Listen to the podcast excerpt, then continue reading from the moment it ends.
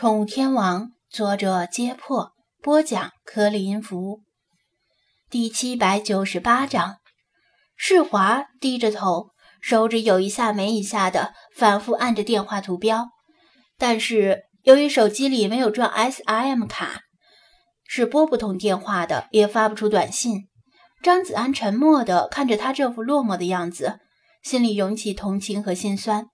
他知道他很寂寞，每天于斗室之中独处，从小窗口眺望窗外的人世间，只偶尔与菲娜产生一些交集。他前几天总在外面跑，更是连话都没跟他说几句。他很寂寞，因为他既不是人，也不认为自己是鱼。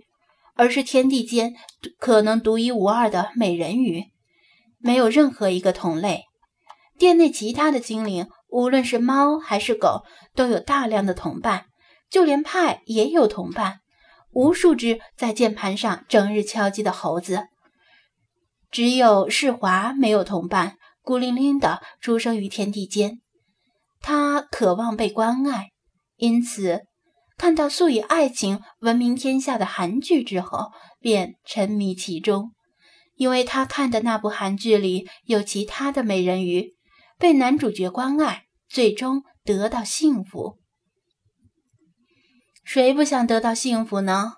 哪怕是想象中的幸福，他宁可相信有遥远的某处，有一位身家富豪、相貌英俊的男子在微笑的等待他。这是他的信念，是他的执念，否则要如何度过此后无数个日日夜夜？张子安开口说道：“你就是想打电话而已嘛，直接说不就好了？”世华抬起头，眼圈微微泛红：“我可以帮你申请个电话卡，然后你就可以打电话了。不仅可以打电话，还能够发短信、发微信，各种通讯工具都能用。”张子安说道：“真的？”他惊喜地展露笑颜。“打电话是要钱的吧？可我没有钱呢。”“先欠着吧，反正你还欠我一部手机、一个泡泡浴球、大约七吨自来水、五十度商业用电。”张子安掰着手指头数道。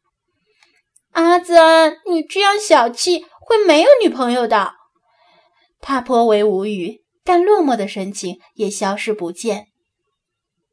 嘎嘎嘎！张子安也知道理查德想说什么，不等他真正的说出口，就顺手抄起了绿色脸盆，向声音传来的方向扔出去，让理查德的叫声戛然而止。不过，就算你可以打电话，那你也要知道对方的电话号码才行。你知道号码吗？他问道。世华缓缓摇头，暂时不知道，但我会知道的。他的语气和声音虽然轻微，却蕴含了坚定的意志。好吧，等中午吃完了饭，下午我去跑一趟附近的营业厅，给你申请一张电话卡。”张子安说道。尽管网上也可以申请电话卡，但邮寄过来太慢了，不如直接去营业厅方便。当下就能拿到，那那个，他扭扭捏捏又吞吞吐吐的那个了半天，才小声的说了一声“谢谢”。话音未落，他已经扭过头去看窗外。如果张子安没记错，这是他第一次说谢谢。以前他无论提出什么要求，都仿佛一副理所当然的神色。他想起老茶说的话。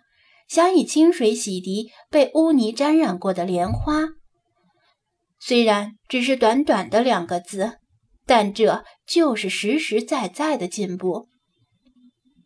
不客气，张子安说道。顺便说一句，每个月十九块钱的套餐费也是你欠我的。哼，小气！世华转过头，气鼓鼓的怒目而视。张子安坦然说道。没办法，小本经营。你以为挣钱很容易吗？每一分钱我都想掰成两半来发呢。那是你笨。电视剧里的男主角分分钟都是几亿上下，送给女主角的礼物一出手，不是豪车就是别墅。他吐槽道：“你倒是不笨，那你挣钱试试。别说分分钟几亿，就算分分钟几块钱，你也很快就能够把欠我的账还上，省得整天被我记账。张子安耸耸肩：“我我要是想挣钱，马上就能挣到很多的钱。”他色厉内荏地说道：“对，游泳好累，我要买去韩国的船票，要豪华游轮的头等舱。”还要买很多又大又漂亮的钻戒，羡慕死那只胖橘猫。哦，那你打算怎么挣钱？别告诉我是去卖身，那也得有人买才行。张子安故意调侃道：“我。”世华转动眼珠，张开嘴，却不知道说什么。在这方寸之间的浴室里，他能靠什么挣钱呢？外面传来派噼里啪啦的打字声。他听说派写小说可以挣钱，但他又不会写小说，连打字都不会。再说浴室里也没办法弄台电脑进来吧？他低头望了一眼手机，注意到直播 APP 的图标，眼前顿时一亮。对了，我可以直播，像那个叫小雪的女人一样。他信心满满的举起手机，直播应该可以挣到钱吧？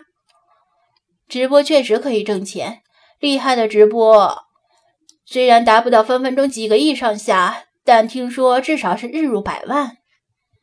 张子安承认道：“可人家是有特长的，要么是才艺出众，要么是游戏打得好。你的特长是什么呢？”我，世华哑然。我的尾巴特别长。